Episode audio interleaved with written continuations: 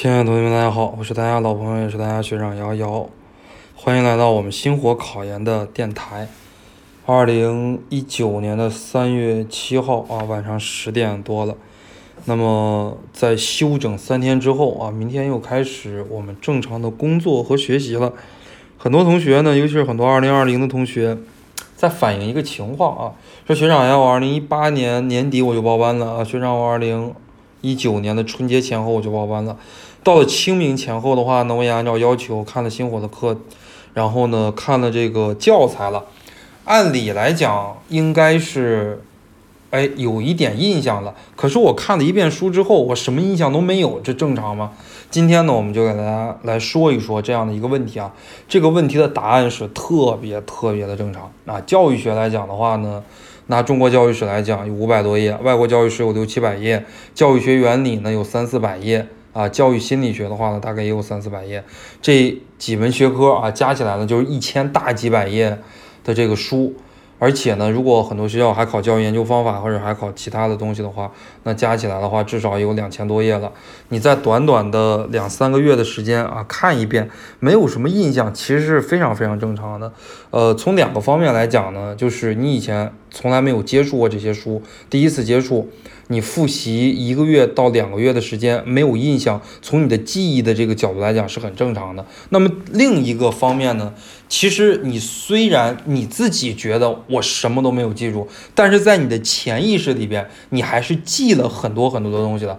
比方说孔子的这个教育思想，哎，你学习完了，你基本上说不出来。但是呢，我给你再讲一遍，你肯定有印象。咦啊，那这学长当时就就这么讲的，没错，你肯定会有这样的一种感觉。啊，包括呢，人家说一个啊，六艺，对吧？礼乐射御书数，你虽然一下说不上来礼乐射御书数，但是别人稍微一提提醒你一下，什么是六艺啊？你说我不知道，哎呀，学了一轮白学了，我忘了。人家提醒你礼乐，哎，你一下你就想起来了，哎，射御书数，呃，其实这个是很正常的。而且我们第一轮的话，主要的一个任务呢，其实就是把书过一遍，其实就是把课程过一遍，啊，培养一下你对教育学的这个兴趣，呃。你就知道自己的下一个阶段啊，应该往哪个方面来努力了。下一个阶段怎么更好的给自己制定目标了啊？所以说，呃，第一个阶段呀，不管你是一本一本书的看也好，还是交叉混合的来看也好，不管你是考教育学来讲，还是考其他学科来讲啊，不管你是学习教育学这门学科来讲，还是学习政治英语这门学科来讲，千万不能太急功近利啊！考研的话呢，并不是说你看了一遍，其他东西都备注了，根本就不现实。同学们，你想一想，你小的时候背这个《岳阳楼记》《醉翁亭记》这些东西，你哪说看了一遍就背会了？你都是反反复复重复的那十几二十遍，你有可能背的还不熟啊。嗯，所以说第一遍没记住，大家千万不要说质疑啊，我是不是不适合学教育类的啊？我赶紧换一个专业吧，怎么怎么样？嗯，这种想法呢就大错特错了。呃，那么呢？第一轮什么都没记住啊，但是不代表我们第二轮什么都记不住还是正常。所以说，我在这儿吧，也算是我这么多年的经验，给大家提一点建议啊。我们第二轮应该怎么来复习？呃，我给大家简单来说一下啊。首先，如果你第一轮没有听课啊，第二轮的话，还是建议你结合课程来听。为什么呢？结合课程来复习，可以让你更加形象生动。更加直观、具体、快速、准确、高效的来知道啊哪里是重点，哪里是难点，以及呢我们下一个阶段应该如何来复习。第二呢就是复习一本书，完了再复习另一本书，比方说你把中国教育史看完了。你再看外国教育史，外国教育史看完了，再看教育学原理，不要说混搭的，对吧？中国今天中国教育史看孔子啊，然后今天外国教育史看这个希腊三哲，苏格拉底、柏拉图、亚里士多德。今天的这个教育学原理看第一章、第二章，什么是教育，什么是教育学。今天啊，教育心理学看第一章、第二章啊，什么是教育心理学？教育心理学的研究方法，看这个教育心理学的实验啊，等等等等，呃。这样混着来看呢，每个学科思路也不一样。就是你看中国教育史的那个思路，跟看外国教育史的思路，跟看教员教亲，你的这个思维思路上，如果是混着，你就混乱了啊。这是给大家第三个特点。然后第四，呃，给大家第三个建议啊。第四个建议的话呢，就是，呃，看书的话尽可能要快，就是不要说一个字一个字的在那儿死抠。啊，就是可能有一些话有一点点不太了解，不太了解就过去，啊，在后边的里边，你你会得到答案的。比方我举一个例子，大家看这个外国教育史啊，看这个。夸美纽斯的教育思想啊，这个要求上上课也说了啊，这个夸美纽斯他是反反宗教的，但是夸美纽斯的教育思想，教育是为了永生，他又是带有宗教色彩的，你这不是自相矛盾吗？有的同学死抠抠这个问题抠一天，没必要，后边的课程里边讲了，后边的这个资料呀，包括后边的这个书本里边，人家也都讲了啊，为什么呢？因为外国人所有的人都信宗教，外国没有人不信宗教的。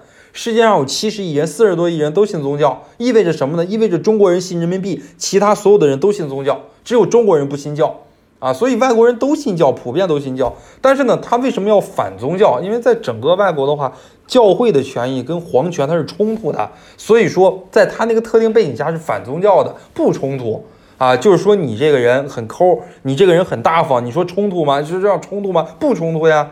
你对自己很抠，你对男朋友很大方。那有的人对男朋友很抠，对自己很大方，冲突吗？不冲突呀。啊，同样都是你一个人，所以说这个问题很多人想不明白，一下抠抠一天，呃，没必要啊。这就是给大家说的第四点，就是快速读书，呃，不要愣在那抠，呃，不要把战线拉得特别的长。你看中国教育史，假设你看了一个月，看外国教育史一个月，教员一个月，教心一个月，你不拉不拉四门学科你看了一个月，你想想现在四月。那你再等到下一轮复习的时候，就到八月了，那就太晚太晚了。呃，这是第四个吧，给大家的建议啊。第五个建议呢，就是，呃，你在这一一遍的话，不需要做什么笔记呀、框架图呀，做这些东西，其实当然了，因人而异。有的人的话，他喜欢。这样学，从小到大所有的学习都这样来学啊，也很高效。然后呢，这个产出也很大，这个就另当别论了。其实，但是从我整体的一个角度而言，我不是特别鼓励同学们做什么框架图呀，搞什么思维导图呀这些东西啊。其实并不鼓励同学们这样来做啊。呃，就这是第五个建议吧。然后第六个建议呢，因为我我也没有写啊，我就是把录音机一打开啊，随便说。呃，这些东西都在我脑子里边过了一下啊。第六个建议的话呢，呃，就是告诉大家啊，在这一遍的这个看书的过程中，比方说你今天看了中国教育史第一章、第二章了，用的一个小时，你明天看三四章，再看三十章之前用十分钟啊，把第一、二章复习一下，然后呢，直接看三四章，对吧？然后你等再到后天的话，看五六章，然后你用五分钟的时间复习一下一二章，用十分钟的时间。啊，或者再用五分钟的时间负责一些复习一下三四章，然后再看五六章，呃，这是一个原理吧，就是你要及时复习，及时强化一下。呃，还有呢，就是利用零散的时间呢，学习教育学。比方说，我晚上睡前啊听课，或者晚上睡前把今天做的这个笔记啊，或者说把今天记录的这些东西，就是再在脑海里边过一遍。利用一些零散的时间，上上厕所的时间呀，休息的时间呀，吃饭的时间呀。啊，然后这个晚上睡前呀，中午午休的这些时间，其实零散的时间复习一下教育学，呃，我觉得作用还是挺大的。因为我当年在复习教育学的时候，呃，是这个样子的：我状态最好的时间我是看书，状态一下不好了我就听课。呃，平时这种零散的时间呢，都以方课课程为主，所以说能够保证呀，在自己状态特别不好的时间。啊，能够保证的话，还能学到一点点东西，在自己状态特别好的时候，能学到很多很多的东西。呃，这也是我给大家一点，呃，经验分享吧，就是告诉大家，第一轮什么都没有看懂，什么都没有学会，是很正常的啊。然后我们第二轮应该如何来复习？那么具体的同学问我，第二轮你到底到多久呢？其实我的一个建议就是，第二轮从现在开始，呃，一直到七月之前，就是到暑假之前，四五六三个月，你要把第二轮的话。把教材再看一遍啊！如果第一遍听了课的，第二遍你可听课可不听课。如果第一遍没有听课的啊，你到第二遍的时候建议你要结合课程啊，然后再来结合书本，也不用结合什么真题啊、笔记啊，那那都下一个，那都是下一个阶段的事情了。下一个阶段具体怎么做到时候的话，呃，再给大家传授这些经验吧。啊，这就是今天想给大家说的内容啊。我们这一期节目就给大家说到这儿啊，谢谢大家，祝大家晚安。